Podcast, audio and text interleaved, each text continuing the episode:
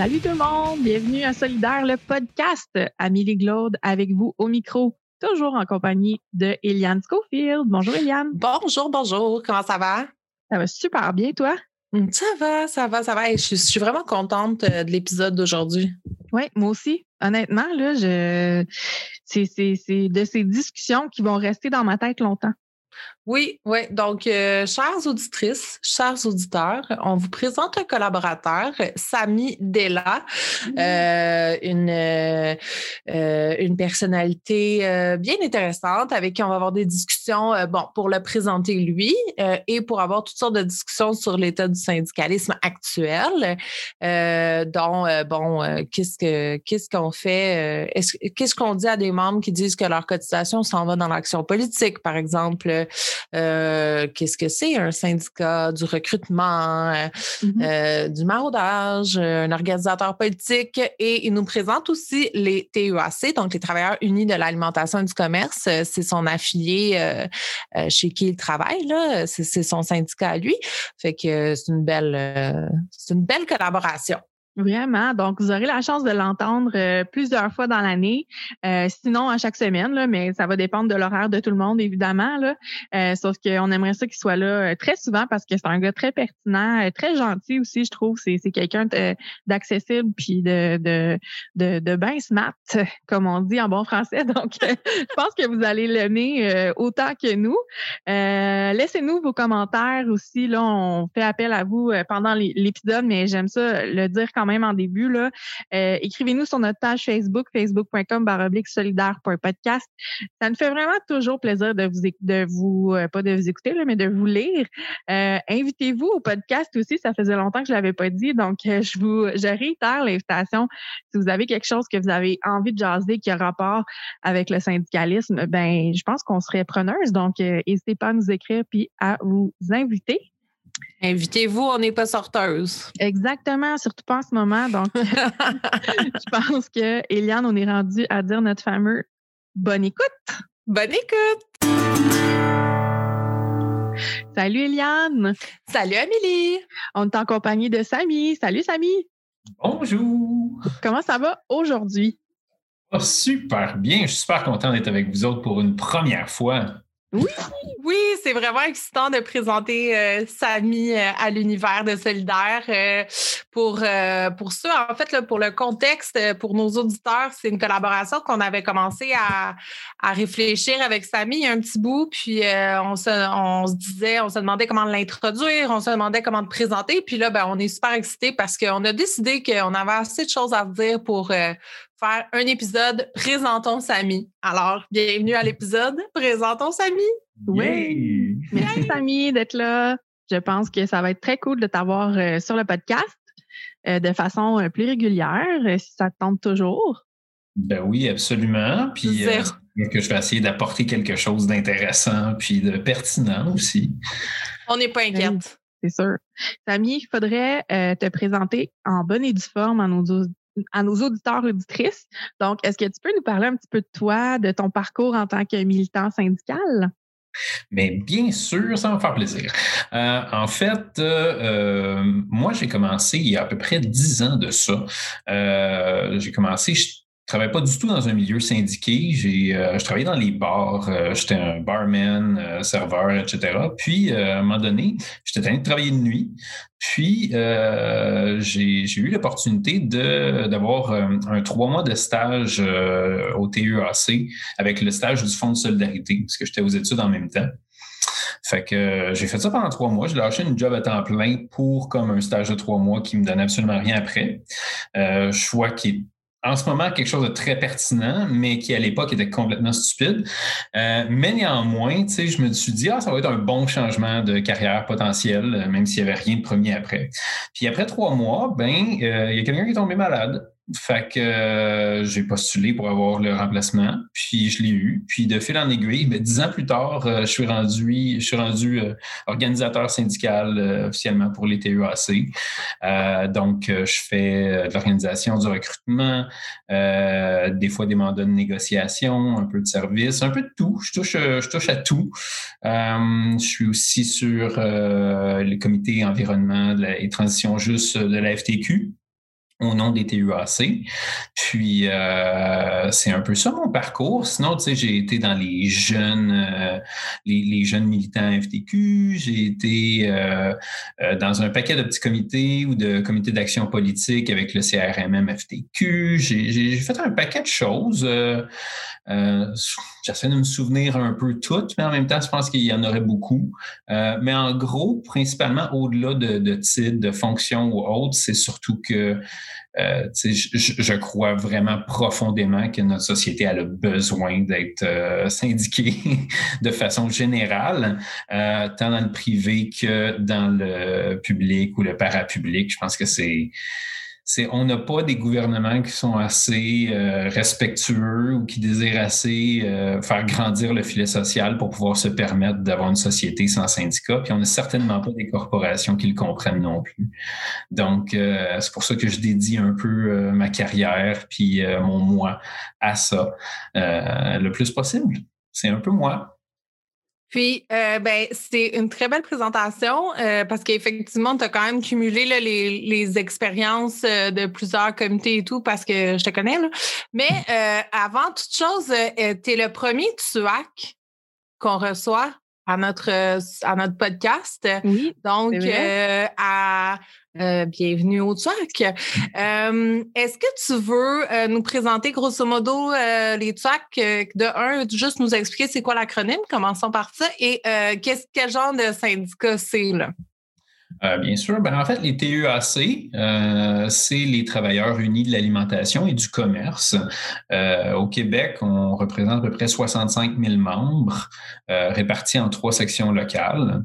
Une qui s'occupe plus du commerce de détail, l'autre qui s'occupe plus un peu de l'industriel, puis la troisième qui s'occupe un peu plus au niveau des, des abattoirs et aussi des, des, des, centres de personnes âgées. ce qui peut être un mix un peu, un peu spécial qui fait penser un peu à Soleil Vert, le film avec Charlton Heston, parce que finalement, la nourriture, c'était des petits vieux. Mais. Euh, J'adore la référence. Honnêtement, c'est parfait. Mais euh, néanmoins, c'est quand même ça. Euh, TEAC, c'est donc c'est un syndicat évidemment affilié avec la FTQ, euh, mais aussi affilié avec le CTC, puis avec d'autres organisations aux États-Unis parce que c'est un syndicat international. Donc, c'est un syndicat qui a une base à Washington, à côté des bureaux de la Maison Blanche et tout ça. donc, c'est un syndicat qui est très, très euh, fort aux États-Unis aussi. Donc, en tout et partout au Canada, on est à peu près 250 à 300 000 membres, puis à travers toutes les provinces. Puis aux États-Unis, ils sont à peu près 1 million. Donc, au total, on est à peu près 1 million 300 000 membres à travers l'Amérique du Nord. Donc, c'est quand même euh, assez impressionnant en termes de levier après ça que ça peut créer. Puis évidemment, c'est dans le privé, fait que ça doit dealer avec toutes les, juridictions un peu euh, euh, particulières qu'on retrouve aux États-Unis. Euh, on est beaucoup dans le right to work, on est beaucoup dans la défense des travailleurs migrants, dans les, dans le fond, tout le domaine de, de un peu là, du, travail précaire, là, si vous voulez. Tu sais, c'est vraiment ça qu'on touche profondément. Donc, on n'est pas dans les gros salaires, on n'est pas dans les gros fonds de pension, des choses comme ça. On est vraiment comme euh, avec monsieur, madame, tout le monde, si tu veux. Là, sais, euh, c'est pas tout le monde qui a des jobs à 100 ou à 200 000. Hein, fait que on, est vraiment dans, cette réalité-là, dans les services essentiels en quelque sorte aussi, parce que c'est l'alimentation, c'est le commerce. En temps de COVID, euh, sais, on, parle beaucoup là, au niveau public, des infirmières et tout ça, mm-hmm. des préposés aux bénéficiaires, il faut surtout pas les oublier. Mais il faut pas oublier non plus qu'ils ont tout ce monde-là aussi, tout ce bagage-là dans les magasins, dans les usines de transformation et tout ça, qu'eux autres, ils ont continué aussi euh, comme s'il n'y avait pas de, pandémie. Là, oui. Est-ce que tu peux, euh, excuse-moi, Samy, je ne veux pas te couper, euh, mais est-ce que tu peux nous en parler justement de, la COVID et tout ce que ça a fait pour les travailleurs, travailleuses de, ton secteur? Parce que je pense que ça a chamboulé un paquet de choses là, au niveau des primes aussi. Est-ce que ça a été difficile à aller chercher? Comment, comment ça s'est opéré tout ça?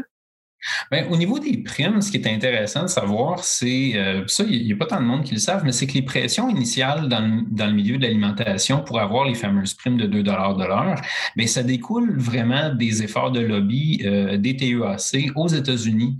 Donc, les premières primes sont apparues chez euh, les Kruger et les Loblaw de ce monde aux États-Unis après que Mark Perron, le président international des TEAC, ait fait des, des, mouvements de lobby, si on veut, auprès des, des démocrates puis auprès de, sénateurs, puis de, gens de la, Chambre parlementaire, je ne sais plus comment ils l'appellent, euh, Chambre des représentants et tout ça, et euh, auprès des grands employeurs. Puis c'est éventuellement ces, euh, pressions-là qui ont fait déboucher au début de la pandémie les primes de 2 Évidemment, ces grosses compagnies-là, ben, ils sont internationales, mais ils sont surtout nord-américaines. C'est les Sobeys, les choses comme ça. Sobeys, c'est euh, euh les Rachel Berry, c'est les trucs comme ça. C'est Métro, éventuellement, qui, qui a joué là-dedans aussi. Donc, tous les gros de l'alimentation au Québec qui découlent soit de, de, grandes compagnies québécoises ou de grandes compagnies nord-américaines, ben, se sont vus un peu imposer dans leur structure ce 2 $-là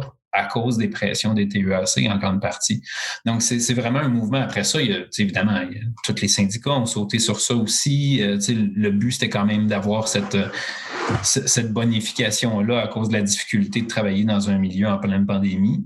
Mais euh, c'est intéressant quand même de voir un peu l'origine du, euh, du levier qui a été fait pour justement créer ça, mettre ça sur pied. Oui, c'est vraiment intéressant. Puis c'est sûr que dans l'alimentation, c'est pas, euh, on, est, on a été touché différemment. C'est-à-dire euh, dans, dans, un contexte où ce que euh, il y a beaucoup de gens qui ont été en mise à pied. Moi, je pense à, à des travailleurs qui sont syndiqués, par exemple, avec les machinistes. C'est un exemple qui me vient en tête parce que les autres, ils sont, sont affectés à part ça. C'est tout le, le, le, le, monde de l'aviation, de l'aéronautique, tout ça, là, ça a été touché de façon catastrophique. Euh, nous, c'est sûr qu'on ne peut pas dire qu'il y a eu autant de mises à pied. Il y en a eu, certainement. Il y a des usines qui ont des produits un peu plus de luxe, fait que dans l'alimentation. Euh, donc, eux, ils ont subi des, mises à pied parce que c'était des biens que les gens, au lieu de s'acheter, ben, ils se confectionnaient eux-mêmes. Je pense qu'on a une usine de première moisson qui est syndiquée avec nous. Euh, ben, eux, ils ont eu des mises à pied parce qu'il y avait des viennoiseries, des choses comme ça. Puis les gens, ben, au lieu d'aller acheter une viennoiserie à 5 dans un magasin, ben, ils essayaient de se faire une pâte à croissant chez eux. Probablement avec un taux de succès très faible. Parce que Clairement. Mais le, taux de succès et la photo Facebook, il n'y a pas bien une corrélation. C'était pour se, vanter d'avoir essayé sur les réseaux sociaux et faire partie de la mode. Ah, clairement. Moi, la mode du pain là, pendant la pandémie, j'étais juste comme plus capable de voir des pains dans mon feed euh, Instagram, Facebook et compagnie. J'étais comme OK, slacker sur le pain, la gang, hein, ça va faire. En même temps, c'était le fun de l'essayer. C'était comme un retour à la Terre pour tout le monde. oh my God. Euh, Quand tu dis c'était le fun de l'essayer, Samy, est-ce que c'est parce que toi, tu as fait partie de ce mouvement-là et tu as essayé de faire ton oh! pain? Ben voyons, Eliane, tu me connais trop bien pour savoir que évidemment que je fais partie du lot. Tu sais, je veux dire, moi, j'ai fait j'ai fait des pains au raisin, j'ai fait euh, nouilles soba traditionnelles. Écoute, j'ai fait un, une tonne, de choses. Là, mais à ta défense, tu l'as fait pour toi. Tu n'as pas tant partagé euh, sur les réseaux sociaux euh, de façon. Tu n'as pas Instagrammé ton pain. Euh, non, pas mon pain. Je pense mes pretzels. Mes pretzels, j'étais quand même assez fier. deux, trois pizzas, parce que quand tu fais une belle pizza, c'est quand même impressionnant. Mais autre que ça, c'est le fun, les réseaux sociaux, mais. Oui, il y, a un niveau de. Ben, on est d'accord pour les pretzels, je pense. Ouais. Ben oui, si je réussis à faire des pretzels, je pense que moi aussi, je les Instagrammerais. Là. ben oui, une carte baseball puis tout. Là, oh, ça prend ça. Excellent. Euh, pour revenir au. Pas, que je ne veux pas parler de pain, mon Dieu Seigneur, on pourrait parler de pain. Mais euh, pour revenir au truc, l'autre chose qui est intéressante, c'est que vous avez un secteur de travail où est-ce qu'il n'est aucunement question euh, de télétravail vous êtes dans des entrepôts sur des, sur des planchers de travail. Et je trouve ça intéressant parce que, sachant que vous avez un secteur particulier auquel je pense régulièrement dans ma vie au quotidien pour des raisons bien personnelles, Euh, slash, je, partage ma vie avec un track.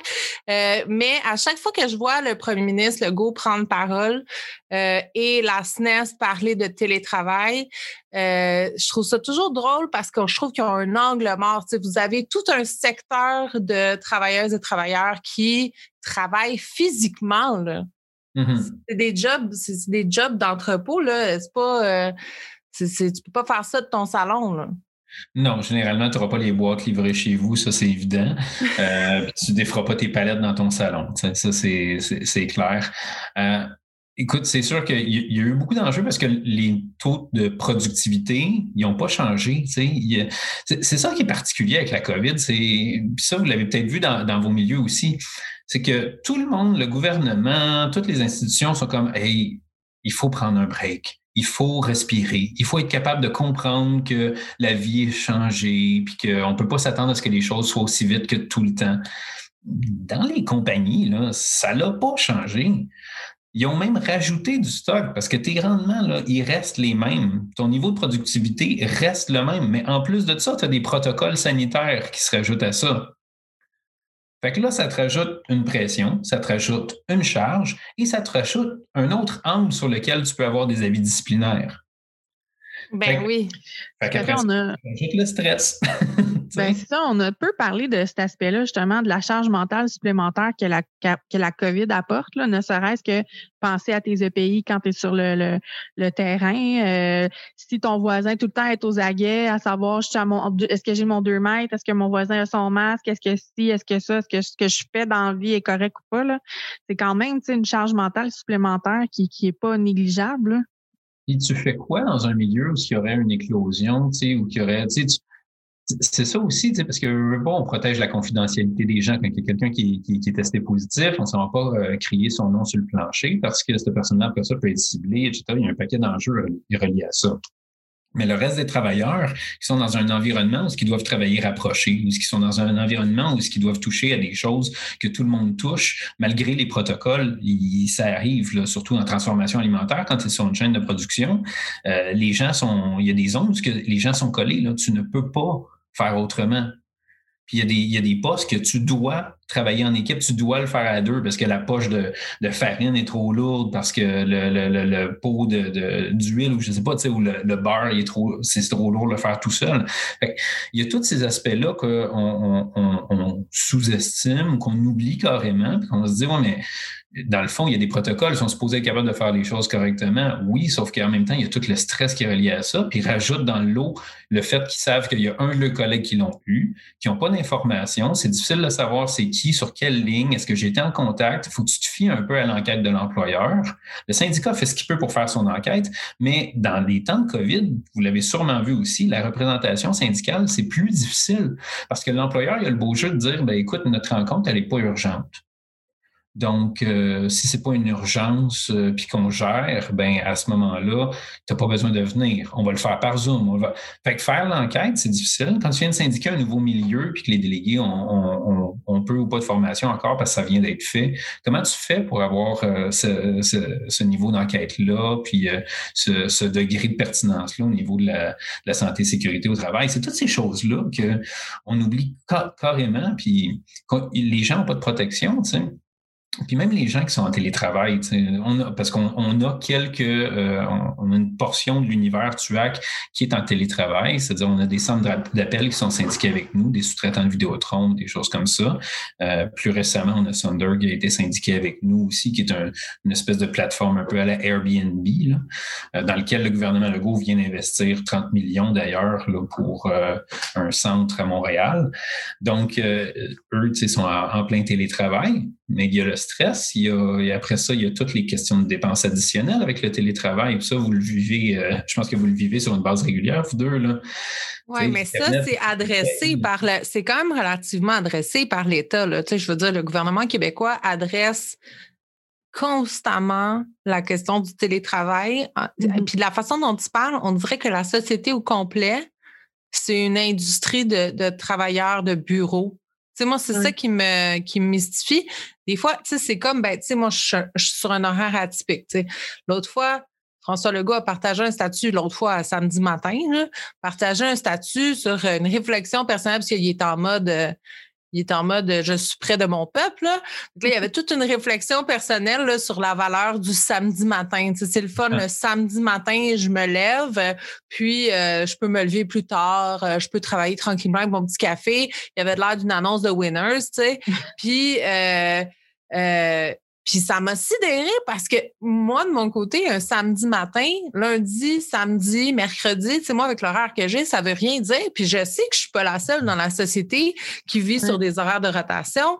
Euh, fait lui, il parle comme si le Québec au grand complet travaillait dans un bureau du lundi au vendredi. Le reste, là, ben, c'est des anges gardiens euh, dans le mm. milieu de la santé, mais à part ça, entre les deux, il n'y a rien. Non, c'est ça. C'est soit que tu es en télétravail, soit que tu es dans le réseau de la santé. Il n'y a pas de. Il n'y a, personne ni rien entre deux, entre tout ça. Il y a quand même une, une, franche hypocrisie d'un gouvernement qui se dit vouloir mettre euh, vraiment l'accent sur le fait qu'on est dans un, un, État laïque et tout ça, mais qui utilise une rhétorique religieuse avec ses termes d'ange gardien puis tout ça. Ah Je veux dire, c'est carrément, c'est pas juste incohérent, c'est insultant à mes yeux. on est vraiment dans un gouvernement de bon père de famille, mais je veux dire, je mais c'est un bon père de famille juste pour la classe moyenne qui a une job mm-hmm. du lundi au vendredi. Mm. Parce que euh, si moindrement euh, tu travailles dans une épicerie, euh, tu travailles dans. Tu, n'es pas considéré par François Legault comme la classe moyenne qu'il cible. Donc, tu sais, toi, tu es la plèbe, tu es comme la caste qui lui sert son. Tu sais, qui, qui, qui, fait du, du facing dans l'épicerie, là. Ben, ça, c'est pas la classe moyenne que François Legault, il, il t'ignore complètement, tu sais ça, a comme quelque chose de parce que c'est ça, comme je disais, je trouve que ton secteur, le secteur des TUAC et beaucoup de secteurs privés du genre sont complètement euh, absents du discours. Oui, parce que c'est une réalité qu'on met de côté carrément, tu sais, puis c'est vraiment dommage parce qu'on a une grosse portion de la population qui sont dans les épiceries ou dans le, milieu industriel, que, que, ce soit avec les TEAC ou avec un autre syndicat. je veux dire, c'est une réalité pour tous ces travailleurs-là. Puis au-delà de ça, c'est une réalité encore beaucoup plus pressante pour les, salariés comme ça qui ne sont pas syndiqués. Parce qu'on a quand même une certaine protection, on a des conventions collectives, des choses comme ça, tu sais, qui, nous permettent d'avoir des leviers avec les employeurs, puis de, de parler sur des comités paritaires, puis d'essayer de mettre en place des structures qui vont être un peu plus vivables pour les gens, puis tout ça dans leur milieu de travail. Mais les gens qui ne sont pas syndiqués, là, ils ont, ont absolument rien de ça. Là. Eux, autres, ils vont juste regarder, voir, ils essaient de voir qu'est-ce qui se passe, puis de comprendre c'est quoi le droit, puis c'est où leurs ressources, tu sais. Puis il y en a plein, là. C'est pas 100% du domaine privé qui est syndiqué loin de là. C'est sur ça aussi que l'ensemble des syndicats devraient se positionner. C'est comment est-ce qu'on fait pour. Euh, ça, ça va être l'autre enjeu après ça. En faisant de l'organisation, je me rends compte aussi c'est quoi les, enjeux du recrutement au niveau privé en temps de pandémie. Là, mais oui, veux-tu nous, veux nous expliquer ça? C'est quoi un organisateur syndical? Parce que premièrement, ça, ça a plus de le mot a plus de levier en anglais, là. Organizing en anglais, ça, ça, ça vient de là, là. Ce qui veut pas dire organiser en français, ça veut pas nécessairement dire la même chose. Donc, veux-tu nous expliquer qu'est-ce que c'est un organisateur syndical? Oui, ben en, gros, l'autre synonyme que tu pourrais avoir, c'est recruteur, carrément. Tu sais, c'est souvent ça qu'on va utiliser euh, plus souvent. Moi, j'aime bien le terme organisateur. Euh, c'est mon côté à moi, peut-être parce que ce temps-ci, j'ai fait des campagnes avec des avec du monde qui était un peu plus anglophone. Fait que c'est justement peut-être que ça passe mieux.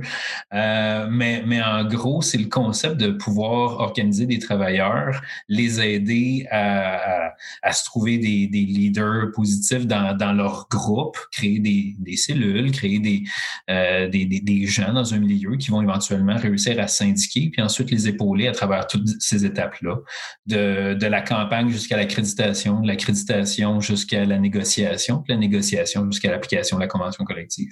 Donc, le rôle du recruteur, c'est pas nécessairement tout le temps de faire chacune de ces étapes-là, c'est vraiment surtout d'encadrer la campagne, aider les gens à pouvoir justement connaître leurs droits, puis aussi les défendre. Dans le milieu privé, on a des des, des euh, compagnies qui sont des fois assez violentes envers leurs salariés, envers leurs travailleurs. Ils vont les, on, les a tous entendus les histoires où la personne essaie de syndiquer son, sa job, puis elle, se fait sacrer à la porte là, euh, la seconde que le monde l'entende, ou elle en parle à la mauvaise personne, cette personne-là s'en va la dénoncer, puis ça devient des enjeux, des avis, etc. Puis la personne subit encore plus de pression. Là, on oublie qu'on est dans une pandémie. Rajoute la pandémie par-dessus ça. Là, tu as la pression de perdre ta job. Tu ne sais pas si tu vas réussir à en trouver une autre. Tu es en temps de pandémie, on sait qu'il y a des problèmes de main-d'œuvre partout, mais je veux dire, il y a quand même tout ce changement-là. Perdre la, sécurité d'emploi que tu as, en ce moment parce que tu veux essayer de te syndiquer, c'est quand même ça prend du guts, là. Je ne sais pas si vous êtes capable de. Sûrement, vous êtes capable de. Vous êtes des militantes, là, vous savez c'est quoi déjà le, stress de vivre ça dans des institutions syndiquées depuis longtemps.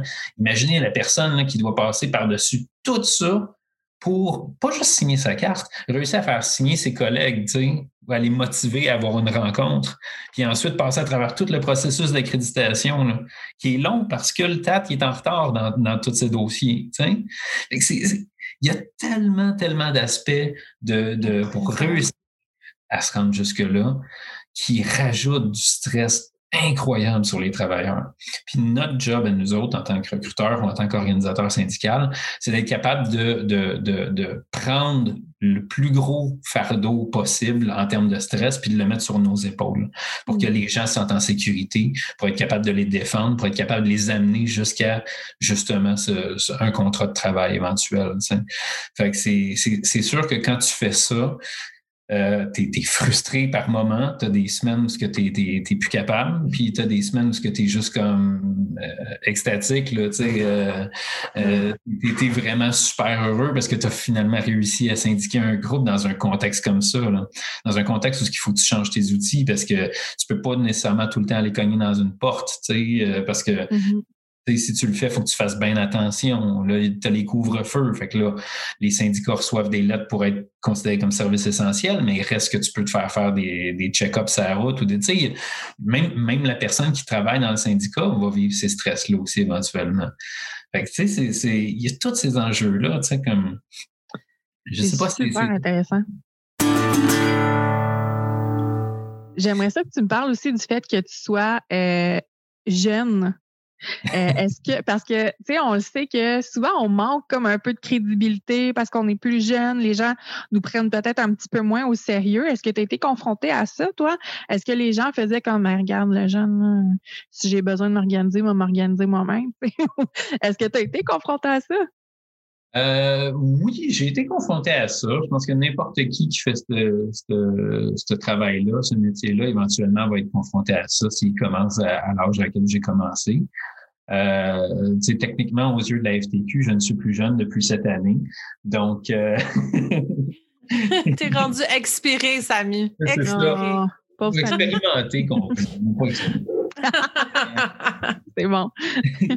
Mais euh, non, c'est sûr que euh, dépendamment des milieux, tu sais, puis aussi dépendamment du profil de la personne, tu sais, c'est euh, surtout au début, moi, j'avais, j'avais un profil, tu sais, oui, j'ai travaillé dans les bars, mais tu sais, j'ai, fait différents types d'études aussi.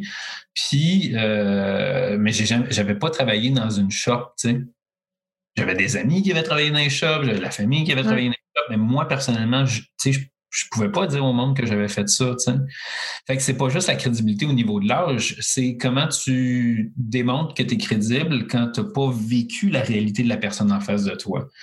Puis le meilleur conseil que tu peux donner à des recruteurs en devenir ou quoi que ce soit, c'est tu n'as pas besoin d'être le collègue de travail de cette personne-là que tu essaies de syndiquer. Ce que tu as besoin, c'est, un bon, un bon recruteur, c'est quelqu'un c'est pas un vendeur de char, c'est pas un vendeur de balayeuse. C'est quelqu'un qui fait, à mes yeux, ça a tout le été ça, c'est quelqu'un qui fait de la relation d'aide. C'est quelqu'un qui est là pour être à l'écoute. C'est quelqu'un qui doit avoir de l'empathie, qui est capable de comprendre la réalité de l'autre. Après ça, là, ta crédibilité, tu vas aller la chercher comme ça. C'est capable de démontrer à quelqu'un en face de toi que de mettre sa sécurité euh, d'emploi entre tes, entre tes mains, c'est la bonne chose, ben c'est comme ça que tu vas réussir. C'est en, en, étant à l'écoute, en étant empathique, puis en étant capable de démontrer à la personne que même si tu connais pas sa job précise, parce que cette personne-là est spécialisée, mais c'est à travers sa spécialité à lui que tu vas être capable de convaincre les autres. C'est à travers cette écoute-là que tu vas être capable de la, protéger et d'arriver avec les meilleures stratégies. Puis en faisant ça, ben, tu vas démontrer que tu n'es peut-être pas le spécialiste de comment lever la boîte ou quoi que ce soit, mais tu es le spécialiste des relations industrielles, tu es le spécialiste des relations de travail. C'est, toi la personne la mieux placée pour l'amener où ce qu'il veut se rendre avec son groupe. Fait tu es vraiment une boîte à outils, tu es vraiment une aide. Là. C'est, comme ça, moi, j'essaie de l'amener. C'est comme ça que j'essaie d'en parler aux gens. Il y en a qui accrochent plus que d'autres. Des fois, ce message-là, il faut que tu le tweaks un peu. Il faut, faut, que tu changes un peu ta façon de parler. Il faut que tu t'adaptes. Il y a un côté un peu euh, caméléon là-dedans. Je ne vais pas parler à un, groupe de, de truckers de la même manière que je vais parler à des jeunes dans un centre d'appel il faut que, faut, faut que je m'adapte à leur réalité aussi, puis que je sois capable de trouver aussi c'est quoi les points précis dans leur domaine qui euh, mériteraient d'être bonifiés, qui vont être des enjeux principaux pour les gens. T'sais. Fait qu'il y a de l'étude aussi à faire derrière ça. Je trouve ça tellement intéressant ce que tu dis, Samy, parce que je trouve que c'est pas seulement dans le cadre du recrutement. Je pense que ce que tu dis, tu sais, adapter le message, tu, tu dis que c'est pas une question d'âge, mais moi, je pense que c'est une approche de, notre génération syndicaliste. Je veux pas faire de généralisation. C'est pas tout blanc, tout, c'est pas tout blanc, tout noir. Il y a des zones grises, il y a des nuances.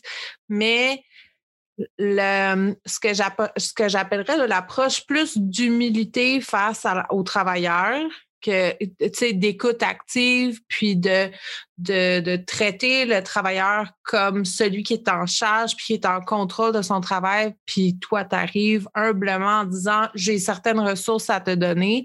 C'est à l'image du rapport de force que le syndicalisme a au Québec par les temps qui courent, par rapport à d'autres militants plus âgés qui ont vécu l'âge d'or du capitalisme, euh, du, du, syndicalisme, où est-ce que, euh, où est-ce que, euh, tu sais, les syndicats étaient forts, il y avait leur place, puis leur rapport de force était établi, fait qu'ils pouvaient se permettre un peu plus, euh, je cherche le bon mot, là, mais ben, un peu plus de, d'aplomb, puis de moi, je vais te dire comment ça marche parce que ça marche, parce que regarde, le syndicalisme au Québec, ça marche, tandis que là, je pense que notre approche doit être teintée de plus d'humilité euh, dans le contexte actuel parce que c'est beaucoup plus compliqué.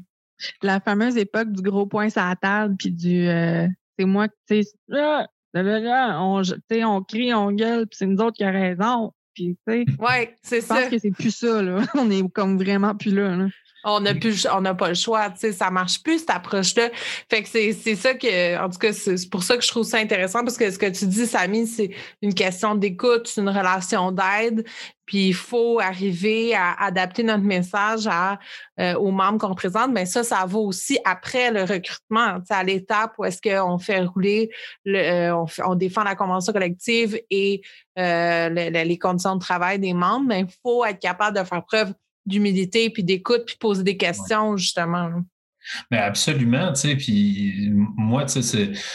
C'est sûr que, comme tu dis, on ne veut pas tomber dans des généralisations, des choses comme ça. J'essaie d'éviter ça parce que justement, quand, quand, on fait ça, ben, on se ferme à. On, on se ferme au dialogue aussi parce qu'on se trouve à être dans des positions déjà préfaites. Fait qu'on j'essaie de pas avoir de préjugés comme ça. Puis l'exemple que j'ai en tête, ben, c'est niaiseux, mais nous, notre président, il a, un certain âge, là, il, il, est pas jeune. mais mais c'est le premier qui nous a toujours dit que euh, ce qui était important, c'était de comprendre notre structure. Puis souvent, quand tu commences, tu, tu dans le syndicalisme, tu vas te faire poser la question, mais tu sais, c'est quoi la structure de ton syndicat? C'est comment, tu sais? Puis souvent, on a tendance à, le présenter a, priori comme une structure, euh, un, un, organigramme de compagnie. Tu sais. Puis là, on, a tendance à dire, ben, tu sais, il y a, il y, a les, il y a le président, il y a le secrétaire trésorier, il y a ci, il y a ça, puis éventuellement, tu sais, il y a les membres. Puis nous, notre président, il nous a toujours dit ça, puis euh, tout le monde qui voulait l'entendre, il l'a toujours répété aussi. Il dit, tu sais, il faut, faut que vous imaginez, si, si c'est une pyramide, l'organigramme dans votre tête, ben il faut que vous imaginiez que c'est une pyramide inversée. Les membres sont au-dessus. Les membres sont au-dessus, oui, c'est sûr. Mais ça, c'est peut-être quelque chose qui dans certains milieux, ça a été oublié peut-être. C'est là où on voit des conflits souvent. C'est quand on, oublie que mon boss, là, c'est à la limite, dans la manière que notre structure est composée, mon boss, c'est même pas mon président, c'est les membres. Les membres sont les, les, boss principaux. Le conseil exécutif qui est composé de membres, c'est eux les chefs de, de nous. oui, parce que tu peux facilement tomber dans euh, je gère ça comme une PME, puis c'est comme euh, on peut facilement se faire avoir, puis juste avoir, notre ligne, puis euh, oublier carrément l'opinion de justement des, des membres qui sont le, le cœur du syndicat. Fait que faut faire attention parce que la ligne est mince entre je gère une business euh, puis je me prends un peu trop au sérieux puis j'oublie euh, tout ce qui est alentour. Là, faut... Ce qu'on appellerait en d'autres mots le, syndicalisme corporatif. Tout à fait. Merci. J'aimerais, j'aimerais mettre un nom sur le concept qu'on est en train de décrire. Exactement. parce qu'il y en a un. oui, merci. Oui. Samy, t'as pas, pas de l'air d'accord, là. Je suis vraiment curieuse. non, je, je, crois que ça existe. Je crois qu'une des raisons principales pourquoi ça a existé, euh, surtout euh, au, milieu des années 90 et 2000, euh, c'est à, à, cause des crises économiques successives qu'il y a eu dans les années 80-90. Puis, ça l'a amené un, levier euh, de négociation vraiment réduit au niveau des syndicats. C'est à ce moment-là qu'on a vu vraiment un chiffre tranquillement au niveau de l'opinion publique, envers, surtout au niveau dans, dans, le privé et dans le public, mais dans le privé, ça s'est fait ressentir encore plus fortement. Euh, de un, parce que les, les, corporations ont beaucoup plus d'argent que les gouvernements. Donc, euh, quand ils veulent euh, quand ils veulent faire baisser des conditions, quand ils veulent faire des campagnes de publicité, c'est beaucoup plus facile pour eux autres en termes financiers de, de, mettre ça de l'avant. Donc, je, je, pense que dans ces années-là, il y a eu une transformation un peu du syndicalisme qui est devenu un syndicalisme. On peut l'appeler corporatisme, on peut l'appeler euh, un syndicalisme de service aussi, tu sais, où on, on parlait d'agents d'affaires ou des choses comme ça, plutôt que de conseillers ou de représentants syndicaux. Je pense que ça, ça découle un peu de cette situation-là. Quand tu réalises que ton levier n'est plus le même, il faut que tu réussisses à trouver des moyens de conserver les emplois. De c'était le début aussi de la mondialisation. Fait que l'exode des compagnies commençait là, la crainte de perdre beaucoup de choses, pas, juste de perdre des acquis, de perdre carrément l'usine euh, dans notre milieu, mais c'est une réalité. Tu n'as pas le choix d'arriver dans un concept aussi de, où ce que tu dois trouver des compromis qui sont des fois euh, win-win, mais des fois c'est désavantageux. Tu fais juste en perdre un peu moins que tu aurais pu en perdre. Tu sais. je pense que pendant cette vingtaine d'années-là, 20-25 ans-là, euh, on, a vu beaucoup, beaucoup d'acquis se perdre. Maintenant, on a la chance que le, taux de chômage est, quand même assez bas. Euh, il y a une pénurie de main-d'œuvre dans bien des compagnies, dans tous les secteurs, que ce soit public ou privé. Euh, pense que ce qui nous manque pour être capable de faire réaliser à la société actuelle que c'est le temps d'être syndiqué, c'est le temps d'utiliser ces leviers-là, puis de se mobiliser. Puis c'est ça qui fait la différence majeure entre nous aujourd'hui puis euh, les syndicalistes des années 70 et même 60. C'est la chose suivante, c'est que on a plus, on a perdu vraiment beaucoup notre lien avec la société civile. On a perdu notre lien avec le communautaire. C'est exactement ça que j'allais dire. et, la force du syndicalisme, elle va, euh, c'est une force qui va renaître euh, uniquement si on est capable de trouver des moyens de vraiment renforcer notre filet euh, communautaire, notre filet social à travers nos liens avec le communautaire. Pour moi, ça fait des années que je pense ça. Euh, Eliane, tu me connais, on en a déjà parlé, on est d'accord sur ça. Il faut absolument recréer ces liens-là. Parce que si on reste cette bébête-là qui est en dehors du travailleur moyen, qu'on reste juste vraiment comme ah, les, syndicalistes, comme si les syndicalistes n'étaient pas des gens, comme si c'était juste comme des, des, des, des machines, ben on ne pourra pas connecter. Puis pour être capable de connecter, pour qu'il y ait cette empathie-là entre les groupes, il faut qu'il y ait une fusion de ces groupes-là. Il faut que je puisse dire, je suis un syndicaliste, mais je suis aussi un, un, membre de la un citoyen. Citoyen, tu sais. À la base, c'est ça, oui. Mm-hmm. Oui, c'est ce que j'allais vous demander, puisque vous êtes d'accord sur cette question. Comment on va faire pour y arriver? ah, mais ben là, est-ce qu'on a trois heures? non, mais, faites un petit condensé, là. Je suis d'accord avec ce que dit Samy. Non, non, absolument. Euh, je pense qu'on est passé, euh, effectivement, j'aime bien l'expression le syndicalisme de service parce que c'est moins péjoratif que le syndicalisme corporatif qui est euh, corporatiste, qui, qui est bien, qui, est facile, qui est le fun à dire, là, mais c'est méchant, c'est péjoratif. On n'arrive à rien en utilisant ce terme-là. Donc, on parlera de syndicalisme de service qui est rendu l'équivalent d'une dynamique de, de compagnie d'assurance. Tu, payes tes, cotisations, on défend la convention collective, puis on gagne ou on perd des griefs. Tu tout ce qui passe par le grief. Euh, et euh, bon, fait que ça, je dirais, c'est le spectre qu'on essaye d'éviter. On essaie de s'éloigner de ça. Euh, puis ça passe par le sociopolitique, là, ce que ce que ça dit, les liens avec le communautaire, etc. Euh, J'ajouterais à ça aussi tout ce qui est support psychologique, encadrement de la vie à l'extérieur du travail, donc ce qu'on appellerait euh, dans, mon syndicat le, programme d'aide aux membres, qui, a toutes sortes de nomenclatures, le, réseau des délégués sociaux, etc. Donc, tout le, créer le lien avec le membre de, il n'y a pas juste le travail, il y a aussi une vie extérieure, puis une vie psychologique, puis une vie familiale, une vie financière, euh, des dépendances, des euh, maladies physiques aussi. Euh, fait que ça, je pense que ça passe par une plateforme sociopolitique. Puis je pense que les syndicats devraient développer des plateformes sociopolitiques et pas juste remettre euh, comme la bonne vieille habitude, s'en remettre à son affilié ou à la FTQ. Chez nous, c'est de même, ça, ça fonctionne souvent prendre des décisions d'action politique et de campagne sociopolitique à leur place, ce qui devrait être le contraire parce que ce sont les sections locales qui sont le plus proches des membres et qui devraient prendre des positions sociopolitiques. Mm-hmm. Euh, oui, tu, Amélie, tu l'as-tu. Euh, non? Euh, ben, écoute, moi, je rajouterais peut-être là-dessus la question suivante, parce que c'est quelque chose que je vois beaucoup quand, quand on approche des gens qui essaient de syndiquer, c'est la première question qui vient souvent, c'est ouais, mais tout ça va me coûter combien? le concept d'assurance, de compagnie d'assurance, c'est vraiment ça. C'est on achète des services et ça, ça, ça fait quoi? Ça fait que si tu achètes une assurance, ben moi, j'ai pas de loyauté envers mon, ma compagnie d'assurance je vais aller vers la compagnie d'assurance qui me coûte le moins cher. Euh, on l'a vu dans le domaine de la santé, hein, quand, il y a eu les, quand il y a eu les grosses euh, périodes de maraudage, tout ça, euh, la FIC, la PTS, c'était quoi leur, c'est quoi qu'ils disaient? C'était ça va, ça va vous coûter moins cher qu'avec la CSN, qu'avec ci, qu'avec ça. C'est rendu vraiment, ça fait partie des campagnes comme publicitaires dans les, dans les, les zones de maraudage c'est problématique. Donc, pour sortir de ça, oui, il faut qu'on ait, euh, faut, faut qu'on, revienne à cette action sociopolitique-là. Je suis d'accord avec toi. Mais, mais moi, j'amènerais peut-être la question suivante que je vous pose à vous deux aussi. C'est à mon tour de poser des questions.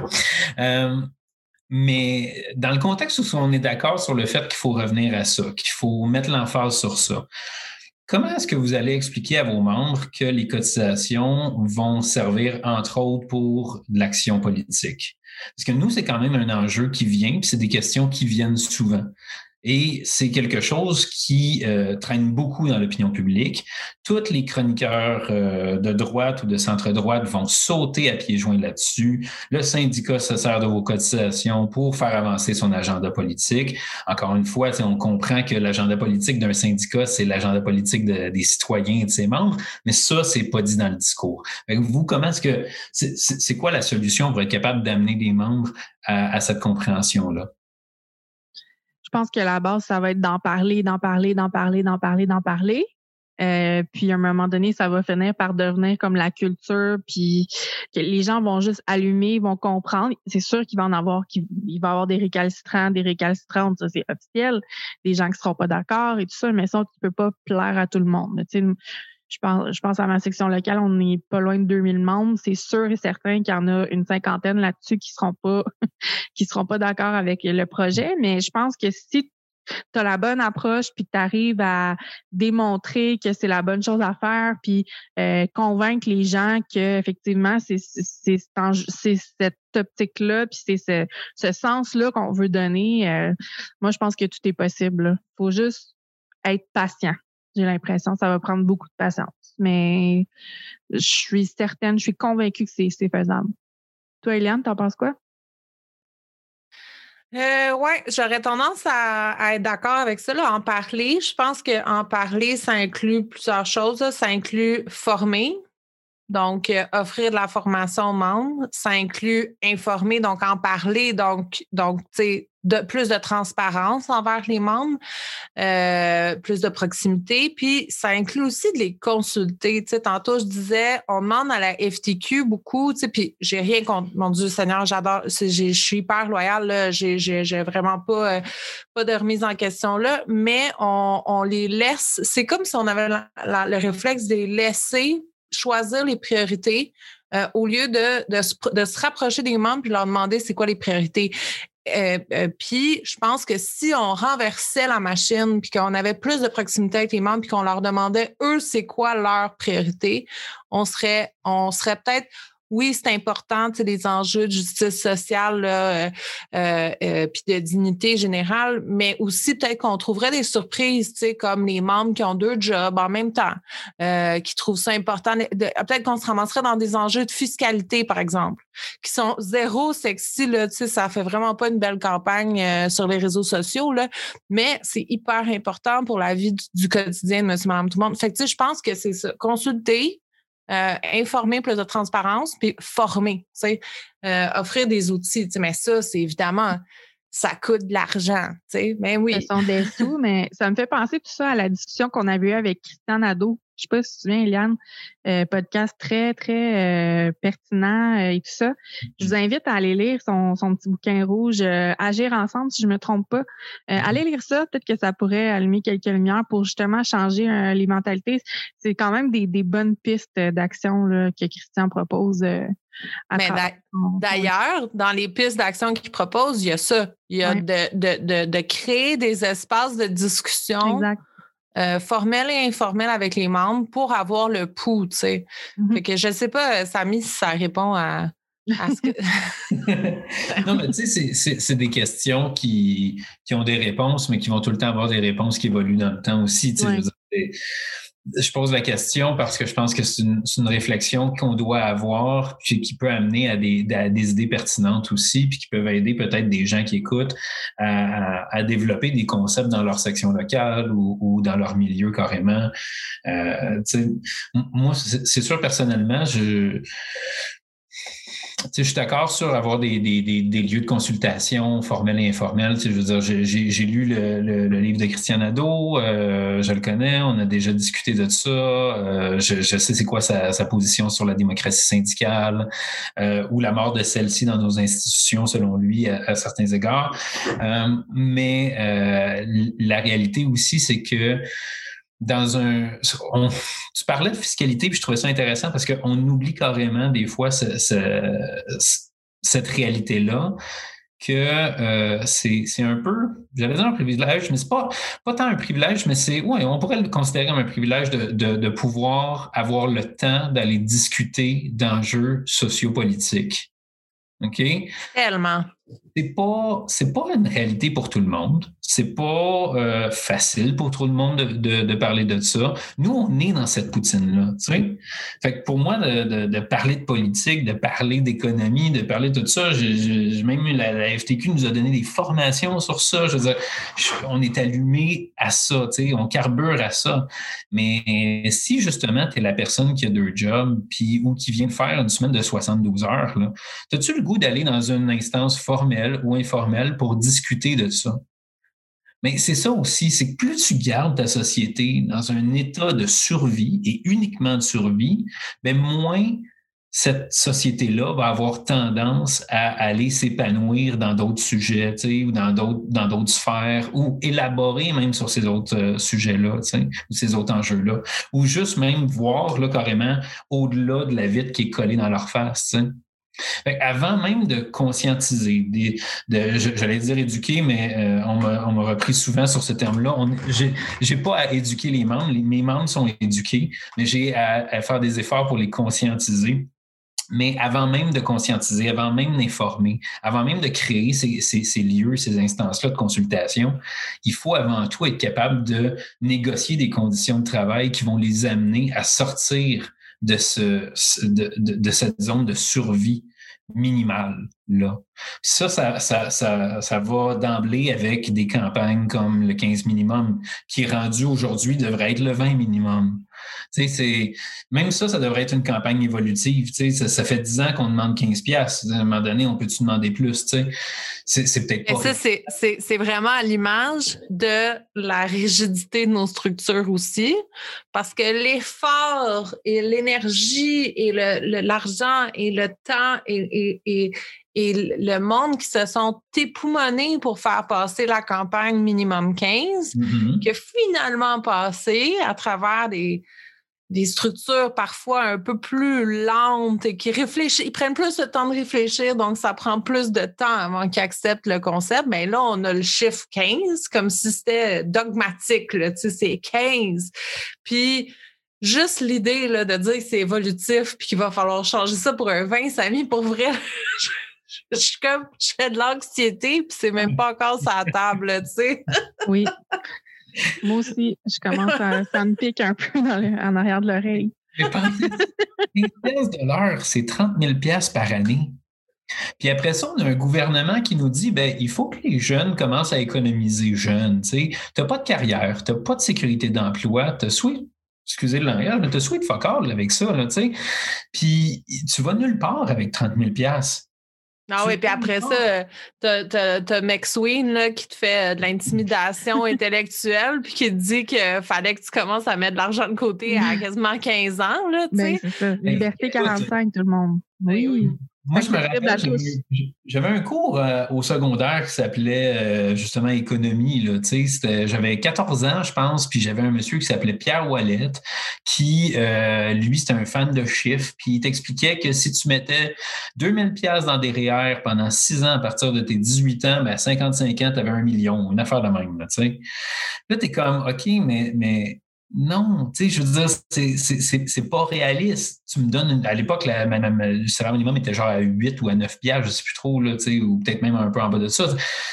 Où c'est que je vais le trouver, ce 2000 pièces-là? Fait que là, tu, là, tu parles d'une personne qui est toute seule, qui habite peut-être dans un appart ou quoi que ce soit, mais si tu, si tu penses à quelqu'un qui a des enfants ou une mère ben monoparentale, ou tu sais, je veux dire, comment tu peux aller non, c'est ça. Entre épargner euh, ton 2000 par année ou euh, nourrir ton enfant puis l'envoyer euh, à l'école dignement, tu sais, avec des vêtements puis de, l'équipement scolaire adéquat, je pense qu'elle va choisir sa famille puis son bedon là. C'est puis c'est juste normal là. Tu sais, je c'est l'état de survie, comme tu dis, Samy.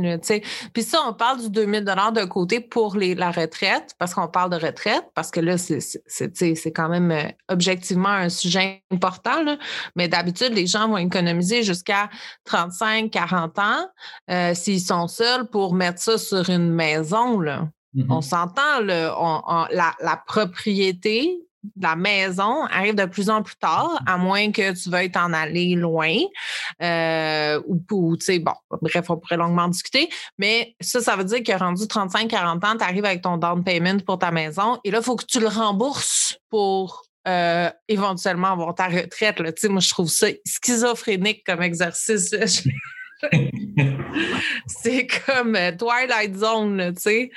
Euh, surtout avec l'accessibilité euh, au logement puis aux maisons, c'est dégueulasse, là. Surtout si vous habitez Montréal. C'est, je veux pensez même pas si vous avez le salaire minimum. C'est infernal. Même juste vous trouver un logement adéquat sera difficile avec votre salaire. Fait qu'imaginez même pas de maison, là. Fait, ouais. ouais. fait qu'on comprend qu'ils n'ont pas le temps de réfléchir à des grandes questions existentielles mm-hmm. sur euh, l'État, euh, l'État-providence, euh, la dignité des travailleurs, la justice sociale, les privilèges. Mais tu sais, à quelque part, il faut trouver des moyens de rendre cette discussion-là plus viable dans, ces, dans, des milieux euh, comme ça, où que financièrement, c'est plus restreint, c'est plus, plus difficile. Mais tu sais, il faut il y a un gros travail de vulgarisation des fois à faire, puis on, a des campagnes qui ont, qui ont, réussi à faire ça, puis on a des gens qui travaillent en com, il y a dans plusieurs syndicats, dans plusieurs centrales qui travaillent très, très, très fort pour réussir à faire ça aussi, euh, pour que les messages soient plus punchés, plus, plus directs, puis plus clairs, qu'on voit tout de suite comme c'est quoi les avantages de. Ça, c'est important qu'on ait des gens qui travaillent là-dessus tout le temps, mais en même temps, c'est il faut, il faut aussi qu'il y ait une, une solidarité intersyndicale, intercentrale, qui euh, fasse vraiment pression sur les gouvernements encore plus qu'ils le font maintenant. c'est facile à dire. Je n'ai pas la solution miracle. C'est, tout ça, c'est des, beaux, euh, des, belles idées que j'ai dans ma tête. Mais ça Samy, tu, viens de, de, laisser la, la, la, bombe. Là. Tu viens de mettre une bombe, puis tu as juste changé de sujet. Excuse-moi, tu viens de me parler de solidarité intercentrale, intersyndicale pour mettre pression sur le gouvernement pour que les citoyens soient plus conscientisés. c'est un beau projet. Ben, tu veux collaborer, là? Fait que tu nous en reparleras une autre fois. ah oui, ça, c'est ça, c'est au moins une heure de discussion. Minimum. La solidarité étant syndicale, ben, surtout que c'est quand même drôle, tu dis ça considérant que tu es recruteur, là. Euh, c'est pas le prototype regarde, je vais te laisser répondre, Samy, mais c'est certainement pas le profil des gens qui sont reconnus pour euh, prôner la, solidarité intersyndicale, même s'il y en a beaucoup là, qui comprennent que, que ce qui se passe dans une campagne de recrutement versus ce qui se passe en centrale, c'est différent, mais on on s'entend que dépendant des jours, je suis sûre si je te reparle de ça dans ta prochaine campagne, euh, tu n'auras peut-être pas les mêmes euh, paroles douces. Ben, écoute, euh, je te dis pas qu'on a, j'ai jamais participé à des campagnes de maraudage. Ce serait mentir que de dire ça. Puis c'est vrai que quand tu rentres dans des campagnes de maraudage, ben euh, le discours change. Par contre, il y a moyen, malgré ça, de. Euh, puis ça, ça serait vraiment intéressant d'en discuter aussi, la, validité du maraudage, les, les pour, les contre, euh, la, la, démocratie syndicale qui est touchée par le concept de maraudage aussi, euh, et qui serait d'autant plus touchée s'il n'y avait pas cette possibilité-là. Si, les gens étaient menottés de devoir rester avec un seul et même syndicat ou de ne pas être syndiqués, ben, ça serait pas mieux non plus. C'est essentiel d'avoir cet espace-là où que les gens peuvent choisir leur allégeance, choisir où ils peuvent aller. Mais oui, c'est sûr que le discours il change aussi euh, quand tu es sur le terrain. Par contre, euh, en tant que recruteur ou, ou qu'organisateur, tu as toujours un choix dans ta tête à faire. OK? Ça, euh, c'est un, un, choix que toute personne qui, qui travaille dans ce milieu-là va avoir à faire un jour ou l'autre. C'est comment j'argumente. Et, et c'est essentiel de le définir dans ta tête. Et tu as différentes écoles de pensée sur comment je l'argumente, puis euh, tu en as que moi je prends plus que d'autres. Donc, euh, moi, bâcher sur un syndicat euh, qui, dans ce contexte-là, serait, je ne veux pas dire ennemi, mais qui serait comme le compétiteur, en quelque sorte, euh, je trouve pas ça euh, bénéfique à moins qu'il y ait vraiment, tout le monde est au courant qu'il y a des syndicats de boutique ou des syndicats jaunes, que ça existe dans le milieu privé. Là. Est-ce que si le monde ne savent pas, euh, c'est Je pense. ne savent pas c'est quoi? Oui, vas-y donc, parce que je pense que ça prendrait quand même une petite définition. on l'a déjà faite, mais au cas où que l'auditeur en question n'ait pas entendu la dernière fois, euh, je suis certaine que tu as une meilleure définition que moi. Bien, un syndicat de boutique, euh, essentiellement, ce n'est pas a priori nécessairement quelque chose de méchant. C'est-à-dire, c'est un syndicat qu'on dit qui est indépendant, qui n'a pas d'affiliation ni à un, plus gros syndicat, ni à une centrale euh, ou une fédération, et qui va être vraiment juste le regroupement de travailleurs au sein d'un établissement. Ça, c'est un syndicat de boutique. Euh, donc, le levier, évidemment, dans le secteur privé, il est très, très, très, très, très petit quand tu es un syndicat de boutique parce que tu pas de finance, de zéro finance ou presque. Fait que le, concept de localité ou d'indépendance, là, en termes de, syndicalisme dans le privé, c'est très difficile à vivre. Un syndicat de jaune, en quelque sorte, ben, c'est quand ton syndicat de boutique a été placé là par l'employeur. Donc, il y a des gens qui travaillent consciemment dans le domaine des relations industrielles et dans les relations de travail et qui, eux, offrent leurs services à des employeurs pour faire sortir les vrais syndicats, pour les remplacer par des syndicats dits de boutique ou jaunes dans ce contexte-là, qui vont être contrôlés par le boss, ou ce que ça va être peut-être des fois un superviseur qui va avoir été rétrogradé comme un, travailleur de plancher, qui va faire une campagne contre le syndicat actif, ou qui va carrément, s'il n'y a pas déjà de syndicat, mais qu'il y a une menace d'une campagne, qui va venir briser les efforts pour faire rentrer un syndicat qui va être contrôlé par l'employeur et dont les délégués vont être des gens qui vont être à la solde de l'employeur ou de l'avocat qui va avoir travaillé sur ce dossier-là. Et ça, on pense que ça, ça sonne tellement fiction, ça sonne, euh, James Bond style quasiment. Là, tellement. ça. Mais euh, la, réalité, c'est que c'est très, très, très, très vrai. Puis c'est des techniques euh, nord-américaines très utilisées euh, aux États-Unis. je veux dire, les. Oui, c'est ça que j'allais dire. Le Right to Work, le mouvement Right to Work naît de gens qui se sont fait les dents dans l'affaiblissement du mouvement syndical. Maintenant, bon, ils, légifèrent juste pour plus qu'il y ait de syndicats, mais à l'époque, ça se traduisait beaucoup dans dans des syndicats de boutiques jaunes. Euh, c'était mm-hmm. plus sneaky, là. Tu sais, puis, puis dans les États, ça, on pourra en reparler aussi, mais tu sais, le right to work, c'est un concept qui est vraiment violent aussi, tu sais, c'est-à-dire les gens, en tant que syndicat, tu es obligé de défendre les salariés, mais eux sont plus obligés de payer. L'employeur n'a pas à collecter les cotisations, c'est toi qui dois aller les collecter individuellement pour chaque personne. Fait que tu es dans une usine, puis on en a là, des usines comme ça euh, dans, dans, euh, le sud-ouest des États-Unis, puis dans plusieurs autres États avec les TEAC, euh, où le représentant, sa job des fois, une fois par mois, c'est d'aller collecter les gens, tu sais. Pour, tu sais, pour. C'est quand même hallucinant. Oui. Parce que me semble que ça, c'était comme le début du syndicalisme. L'image que j'ai dans ma tête là, quand on parle de ça, c'est vraiment là, les petits syndicats à l'époque industrielle, la révolution industrielle, où est-ce que ça se faisait dans des sous-sols d'église, mm-hmm. puis que tout le monde apportait le petit le change pour sa cotisation. Ouais, c'est ça. Puis je me dis, après ça, thank God, genre, on a eu des méthodes de virement informatisées, des technologies qui nous permettent d'éviter de toute cette énergie inutile perdue là. Et là, il y a du monde qui revient à ça, puis je me dis, why? Ça vient avec toute une rhétorique de droite qui dit, euh, c'est très fort aux États-Unis, qui dit, tu sais, j'ai pas besoin d'un groupe pour me défendre, je suis ma propre personne. Tu sais, ça va main dans la main avec le rêve américain de je peux devenir la grande star de l'univers, le président des États-Unis. Tu sais, c'est, j'ai juste besoin de moi et de ma volonté et tout le monde part égaux. Mais non, c'est pas vrai. On le sait qu'il y a des gens qui ont des privilèges. On sait qu'il y, a des gens qui sont en manque de ces privilèges-là, puis qui, en auraient fortement besoin pour se rendre à quelque part dans la vie. Mais c'est ça, cette réalité-là. C'est qu'on a laissé énormément de place à la rhétorique de droite et ça nous a nuit. Mais tu sais, puis pas juste le syndicalisme, vraiment, tu sais, le communautaire, il n'y a, pas de subvention pour le communautaire, c'est tout le temps coupé.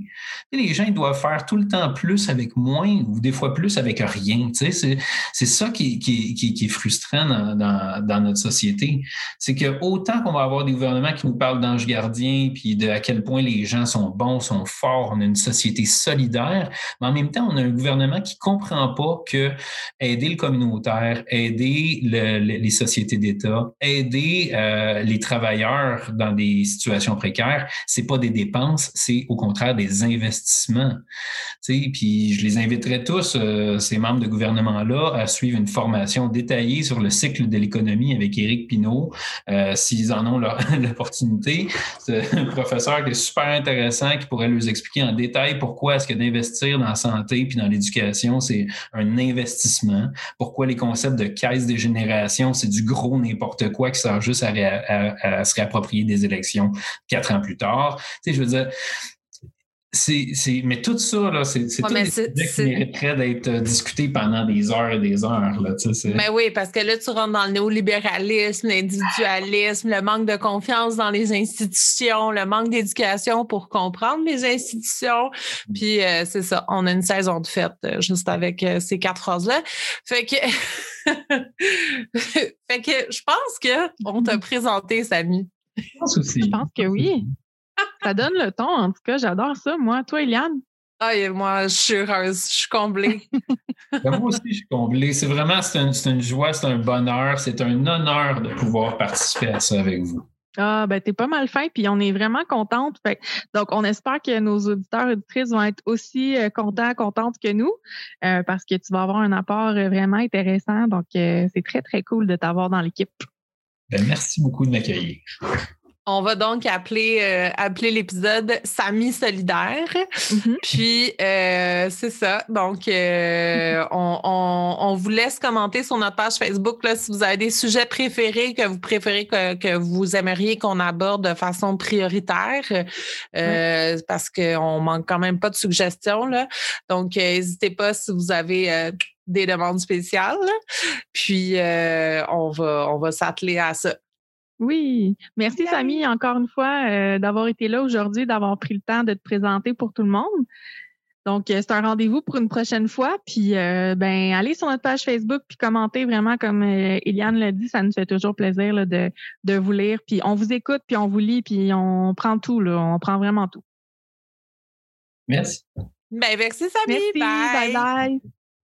You can have it if you don't mind. Some around the other stay with confuse me with your riddles and your sudden generosity. Call me in the afternoon, even by one, by one. Call me in the afternoon, even by one, by one.